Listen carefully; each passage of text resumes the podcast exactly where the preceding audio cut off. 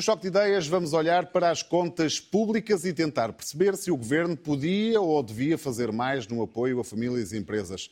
O Estado registrou um saldo positivo de 1,1% do PIB no primeiro semestre, mas para a totalidade deste ano, o governo mantém a previsão de um déficit de 0,4%.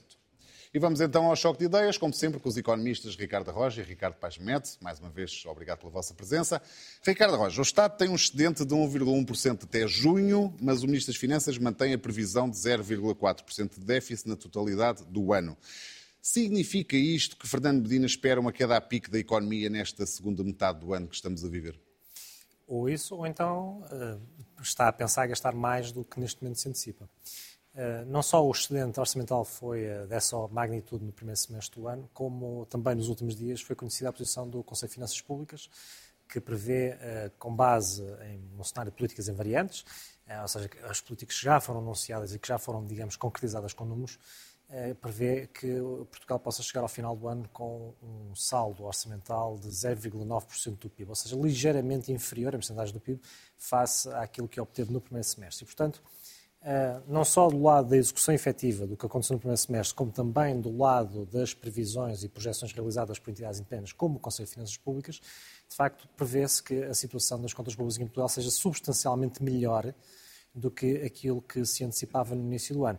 Eh, e aquilo que neste momento está a justificar essa grande diferença é claramente a receita fiscal, eh, porque é na receita fiscal e contributiva que está o grande incremento adicional ehm, de receitas, que por sua vez depois se traduz numa melhoria do saldo orçamental. Isso levanta uma belíssima questão, é que até que ponto é que o Estado está a devolver este bónus fiscal que tem tido este ano, exemplo do que aconteceu no passado, aos contribuintes. Ora, exemplo do que sucedeu ano passado, também este ano o Estado não está a devolver esse bónus fiscal. E, portanto, daqui até ao final do ano, para que o déficit em Portugal fosse efetivamente 0,4%, eh, o Estado teria que, de facto, eh, entrar numa bonança orçamental em favor dos eh, contribuintes que, para já, avaliar por aquilo que vamos observando, não se antevê. O outro cenário é uma uh, acentuada deterioração da situação então, económica. Já, Mas já, aí o Conselho de Finanças Públicas aponta sim. para um crescimento de 2,2% em 2023, portanto também não se vislumbra por essa via uma grande, uma, grande uma, uma, travagem em pique. Já lá vamos à questão da, da, da, dos apoios que o Governo poderia eventualmente dar. Uh, uh, Ricardo Paz Neto, como é que olha para esta dicotomia quase entre os números do primeiro semestre e aquilo que é a meta do Governo? Parece-me que é muitíssimo difícil o Governo chegar uh, ao fim do ano com a meta que estava prevista. Parece muitíssimo difícil. Mas de resto não seria nada de novidade. Difícil porque será melhor.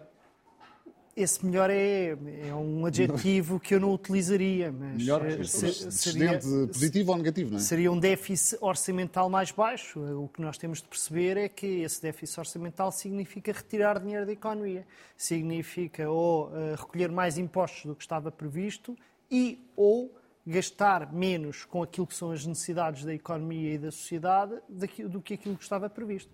Portanto, não sei se é melhor dizer que nós temos as escolas a abrir uh, sem professores, o, o, Serviço Nacional de Saúde a não conseguir dar a, a resposta ao, ao, que é necessário, uma série de necessidades a serem sentidas em várias uh, dimensões da vida nacional, temos problemas gravíssimos de acesso à habitação, em particular dos mais jovens, temos estudantes do ensino superior a abandonarem as universidades no início do ano letivo porque quando andam à procura de sítio para ficar, não conseguem pagar e aquilo que é a ação social escolar hoje não permite fazer muito mais do que cobrir o dinheiro das, das propinas, apoia, tem, o apoio que é dado a estudantes deslocados, por exemplo, é muito baixo. Eu podia estar aqui durante 10 minutos de seguida a, Portanto, não a fazer... Acha, um bocadinho na minha primeira pergunta, não acha que uh, Fernando Medina, ou o Governo, esteja a antever uh, uma queda a pique da receita nesta segunda metade do ano.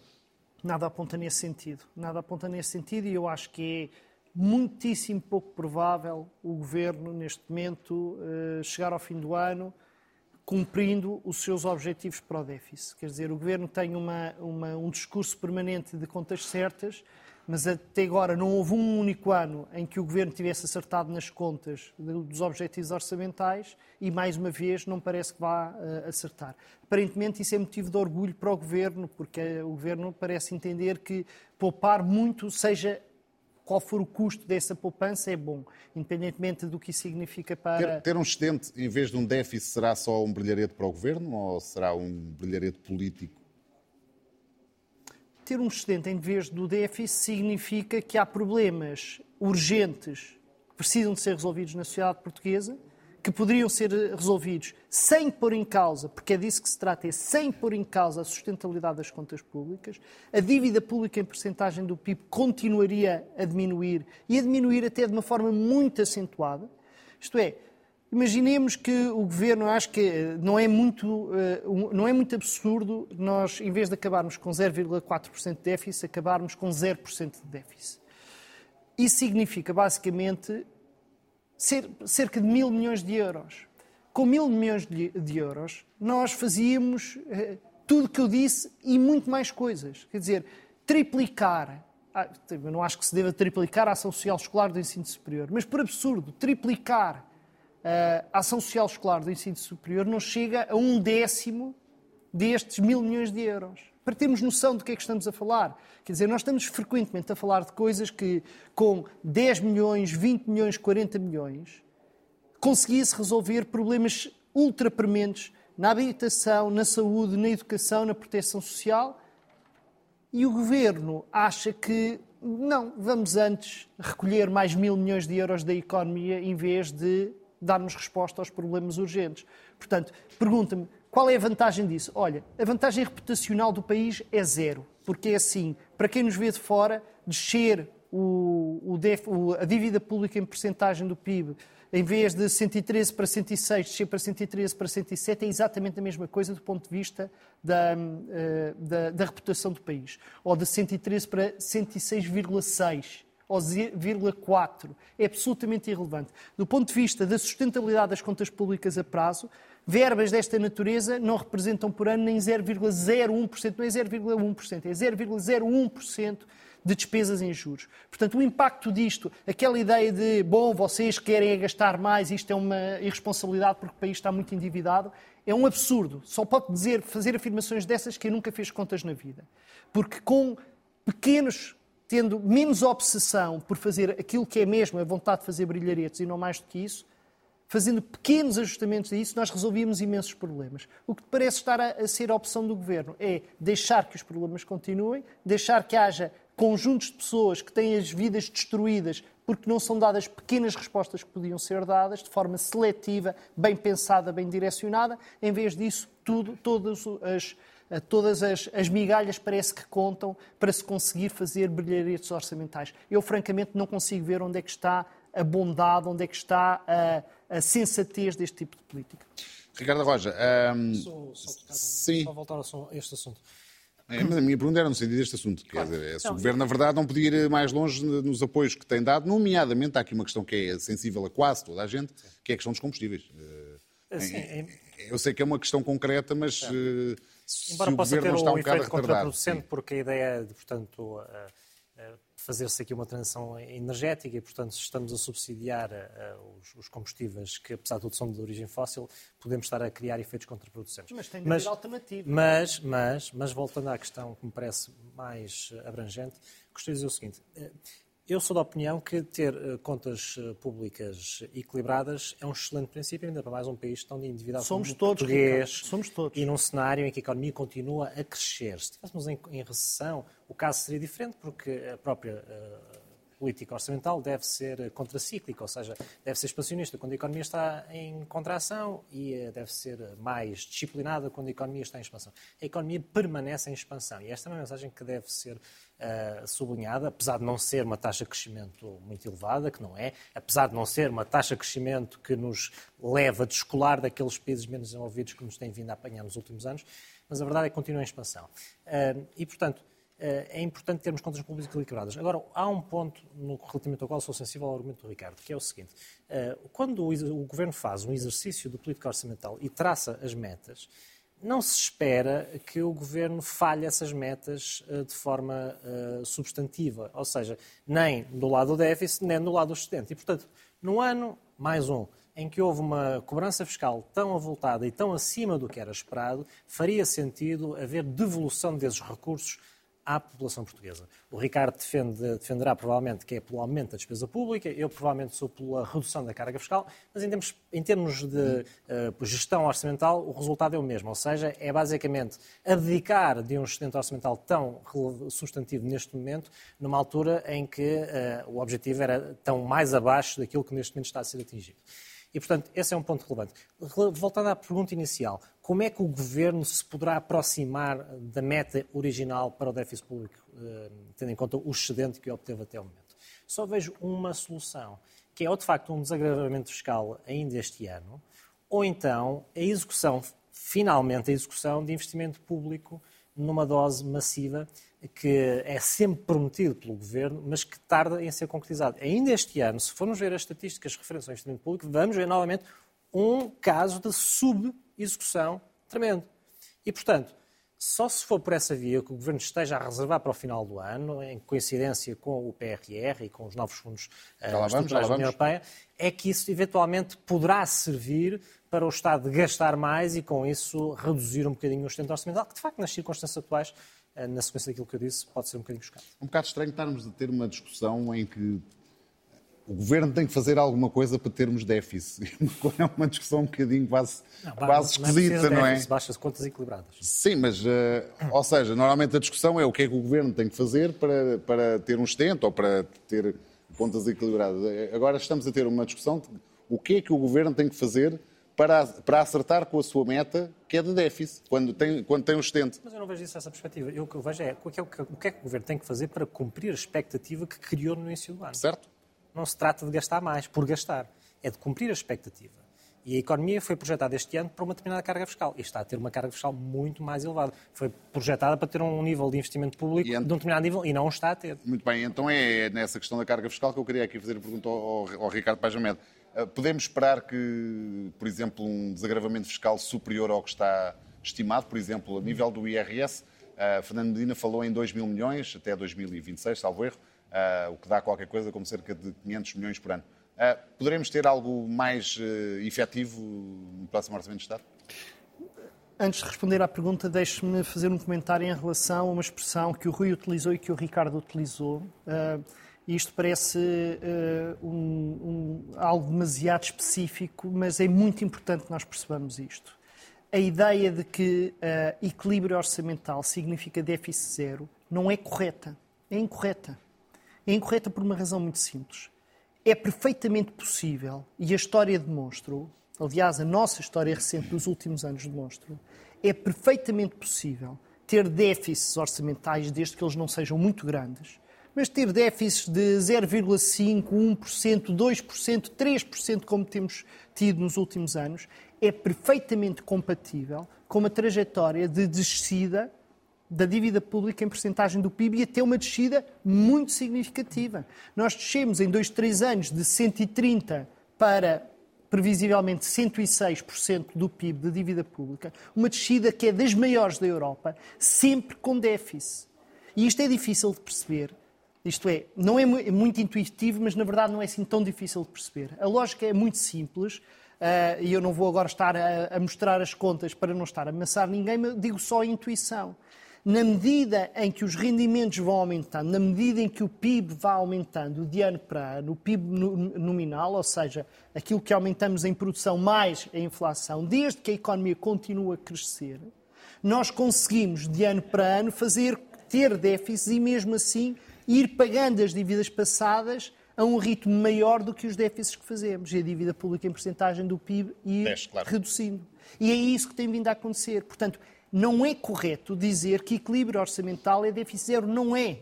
Isso foi uma coisa que nos foi inculcado na cabeça por quem tem um objetivo fundamental, que é encurtar, encurtar, encurtar a presença do Estado na economia e na sociedade são opções ideológicas, cada um tem as suas. Agora, não se procura apresentar isto como algo sensato. Não é algo sensato, é uma opção. Eu não apresentei como, como não, algo sensato, apresentei apenas como algo em que receitas e despesas estão ao mesmo nível e, portanto, estão. E o que eu estou a tentar Há aqui um ponto de equilíbrio. É que uma das Só coisas que se aprende isto. nas primeiras aulas de uma cadeira de Economia e Finanças Públicas é que ter déficits desde que não sejam muito elevados, é perfeitamente compatível com ter uma dívida pública no limite de zero. Um país pode não ter nenhuma dívida pública e continuar a ter déficits Mas todos o termo anos. equilíbrio foi usado só no sentido do... Não, ó, ó, Ricardo, aqui, aqui não é uma questão. De, em, em relação a esta questão de ser compatível déficits com dívidas públicas zero, não, não podes discordar, porque isto Não, é de manual. Mas deixa-me explicar-te. Ah, Vou-te explicar pronto. com base também de manual uh, porque é que eu discordo.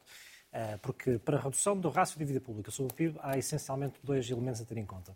Por um lado, o ritmo de crescimento do PIB nominal e, por outro lado, também a situação uh, do saldo do, primário das contas públicas. E aquilo que tem acontecido nos últimos anos, como sabrás certamente, é que o saldo primário tem sido sistematicamente 2, 3% do PIB. Uh, e este ano, neste momento, está precisamente nesses valores. E é isso, precisamente, que tem contribuído para acentuar a dinâmica de redução da dívida pública em porcentagem do PIB. De resto, é importante também sublinharmos que esta é uma restrição à qual Portugal está, digamos, obrigado eh, na sequência da herança que trazemos do período da Troika.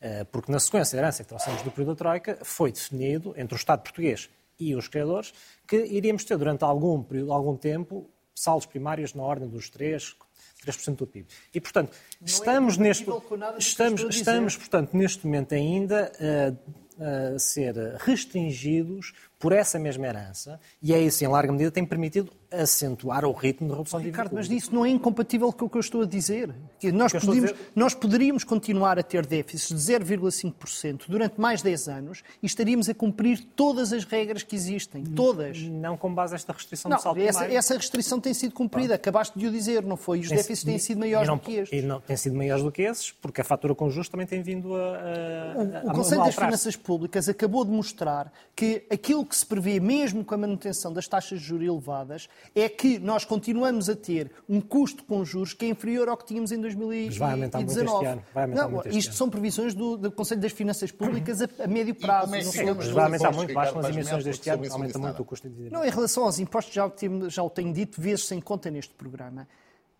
Nós devemos ter um objetivo, tendencialmente, de redução da carga fiscal que seja seletivo. Não é da redução de carga fiscal para todos. Há, aí, desse ponto de vista, eu e o Ricardo discordamos claramente. Eu acho que nós temos de ter um sistema que seja claramente progressivo, em que quem paga mais tem maior esforço, quem paga menos tem menor esforço. É essa a regra que nós temos em Portugal, é essa a regra que devemos eh, continuar a ter. Para mim é claro que nós, neste momento, temos um nível de esforço fiscal que é muito elevado. Temos de fazer escolhas ano a ano, que é o que é que podemos reduzir de esforço fiscal, o que é que podemos manter em termos dos eh, nossos serviços públicos e aquilo que temos como objetivo da redução da dívida pública. São destas três escolhas nós não podemos esperar ter o melhor destes três, eh, destas três frentes. E, portanto, eu acho que há margem para ir havendo alguma redução da carga fiscal, não apenas sobre as pessoas, também sobre as empresas. Agora, não poria claramente isso à frente de tudo o bem. resto. Uh, uh, Ricardo Roja, a reprogramação do PRR, e falou, o Ricardo referiu há pouco estamos com taxas de crescimento não muito efusivas, mas ainda assim uh, positivas. A reprogramação do PRR, que entretanto foi aprovado, aprovada pela, pela Comissão Europeia, vai no sentido de dar mais dinamismo à economia portuguesa nos próximos anos? certamente será um fator expansionista na condução da política económica em Portugal. De resto, eu tenho repetido ad nauseam eh, que o PRR é neste momento um dos elementos que leva a que Portugal esteja um bocadinho imune à tendência de maior desaceleração económica que se observa noutras partes do mundo. Isto dito, é importante que o PRR seja programado, reprogramado se houver essa possibilidade, como foi o caso, mas depois seja efe- efetivamente executado. E aquilo que observamos nas estatísticas que são públicas, nos relatórios de monitorização do PRR, é que entre a programação, as, as dotações dos avisos que têm sido lançados e os pagamentos que são feitos aos beneficiários finais, há uma grande diferença. Neste momento temos, até ao momento, uma taxa de execução, eh, portanto, de pagamentos efetivos eh, aos beneficiários de 16% ou 17%. Isto é baixíssimo. Temos casos anedóticos em Portugal. Ainda nos últimos dias foi, foi, foi eh, publicado pela imprensa que o IAPMEI está com atrasos monstruosos no PT 2020, eh, no PRR, eh, os formulários através dos quais eh, se pedem os, os reembolsos dos fundos que foram adiantados pelas empresas ou pelos beneficiários finais eh, aparecem tarde em más horas, depois não são operacionalizados devidamente.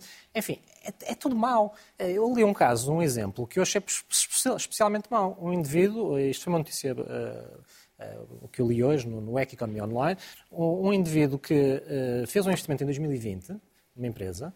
Uh, passados, só passados três anos é que foi reembolsado e quando foi para fazer a última, para receber a última tranche, uh, foi aprovada a última tranche, mas depois não havia dotação orçamental para fazer a transferência. Isto não cabe na cabeça de ninguém. Os formulários é uma tecnologia completamente antiquada. Eu estou farto de dizer isto. Nós aqui em Portugal temos dados e temos tecnologia certamente que nos permita fazer um despacho mais eficiente dos pedidos de reembolsos. E, portanto, falta, mais importante do que a programação, falta execução. Isto dito, dentro da reprogramação que foi eh, efetuada, eu gostava de destacar que o principal reforço foi uh, nos fundos que serão dirigidos às empresas. O que faz uh, retomar aquela velha discussão que nós tivemos aqui há um ano e meio, salvo erro, ou dois anos, se haveria fundos suficientes para as empresas e eu dizia que faltava, faltavam fundos para as empresas, o Ricardo não era exatamente essa opinião, mas aparentemente com esta reprogramação, afinal, havia espaço para mais fundos para as empresas que serão uh, executados sobretudo através das eh, agendas mobilizadoras. E, portanto, sim, o PRR tem condições para ser uma alavanca, mas é fundamental que a administração pública não empate a execução do programa. Ricardo Paz Medo. O que eu disse e continuo a dizer foi que o que o Estado poderia fazer com o PRR uh, deveria não ser, deveria ser utilizar o PRR onde ele rende mais. E onde o PRR rende mais é no investimento público, por uma razão muito simples, é que o PRR não existe contrapartida pública nacional, enquanto o PT 2020 exige. Portanto, o que o Estado deveria ter feito era pôr mais investimento público no PRR e mais apoios às empresas no, no PT 2030. O que aconteceu foi, lançou as agendas mobilizadoras no âmbito do PRR, até aí tudo bem, aprovou um número muito maior de projetos de agendas mobilizadoras do que estava à espera e acabou por esgotar o orçamento e teve necessidade de o reforçar. Do meu ponto de vista, teria sido mais razoável guardar este tipo de financiamento para o PT 2030, mas isto está feito, não vale a pena estarmos a, a, a referir isso. Mas em relação ao PRR, eu hoje estive a, a ouvir a apresentação, eu acho que as medidas que o, P, o, reforço do dinheiro do PRR é justificado por dois motivos fundamentais. Um é a inflação, que faz com que os custos de muitos investimentos previstos tenham sido maiores e, portanto, tenha sido necessário reforçar a verba, mas, na verdade, isto é apenas não chega a um quarto do dinheiro de aumento, do aumento do PRR que houve. O grosso do, do aumento do PRR tem a ver com aquilo que o Governo chama uh, autoelogiosamente de um aumento de ambição. Um aumento de ambição significa metas mais uh, elevadas, mas também novos investimentos que não estavam inicialmente previstos. Bom, o que o Governo está a fazer aqui é algo que eu não acho mal.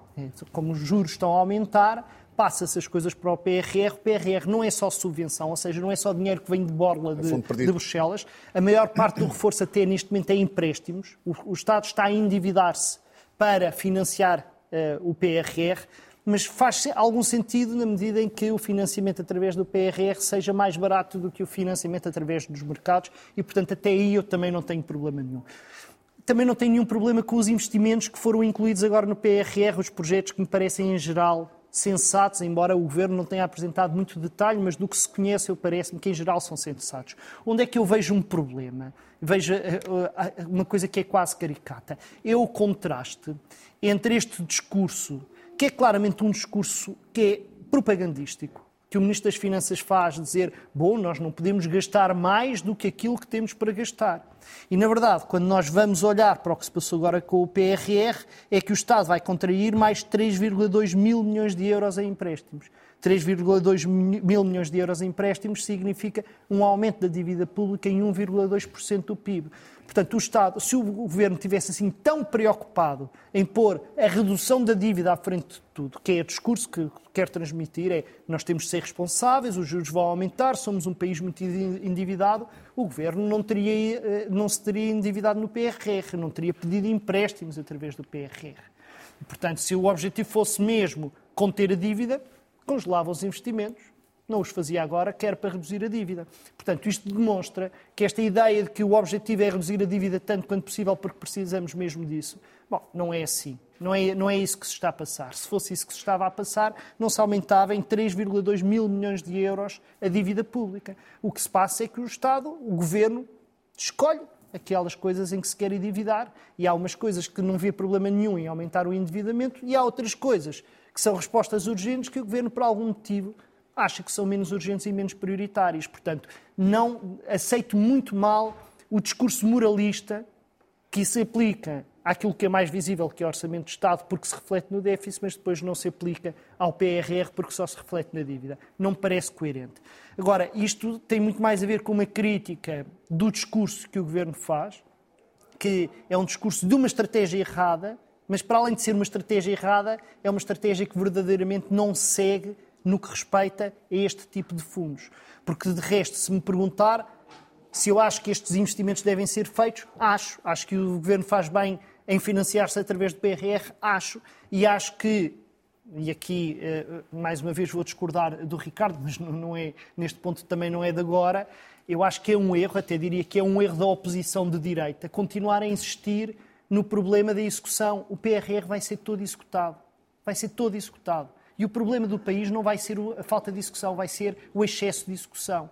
Porque houve um problema que eu antecipei há muito tempo, que se está a notar e que aparece na justificação desta reprogramação do PRR, que é está a ser difícil recortar pessoas para trabalhar em tantas obras ao mesmo tempo, os custos da construção estão a aumentar muito, porque se fez um PRR muito baseado em construção, quando havia outras coisas que não implicava construção, nomeadamente qualificações, que não gastam em construção. Em construção Tem que ouvir que o, Ricardo Roja com essa do excesso de execução. Não, vamos lá ver. A questão fundamental que eu quero transmitir aqui é o, o PRR não, não vai tempo, mas... ter um problema de execução, vai ter um problema de qualidade de estratégia e de escolhas. Mas, Ricardo, não é isso que está em causa na minha crítica. O que está em causa não, não, minha... tu, desculpa, o que tu estavas a dizer eu subscrevo. Isto é, o, o dinheiro está a tardar em chegar ao terreno. A minha questão e, com a falta de execução é precisamente essa. Mas não tem a ver com o facto de se cumprir, de se aproveitar ou não se aproveitar não, o dinheiro não, até porque aí Pronto, temos a alocação dos fundos, que está, digamos, decidida a 100%, os beneficiários intermédios também estão decididos a 100%. Portanto,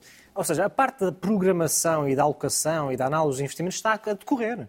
O que falha depois é, de facto, é o dinheiro a chegar aos beneficiários finais. E, portanto, quando eu faço a crítica de que há uma má execução, tem a ver numa crítica, digamos, análoga àquilo que estávamos há pouco a discutir sobre as contas públicas, é o facto de haver uma determinada expectativa de receber os fundos, ou de ser reembolsado nos investimentos que já foram realizados, e depois essa expectativa gorar-se com impactos uh, muito negativos na tesouraria das empresas e depois com outro aspecto também. É que estes atrasos prejudicam enormemente as empresas de menor dimensão claro.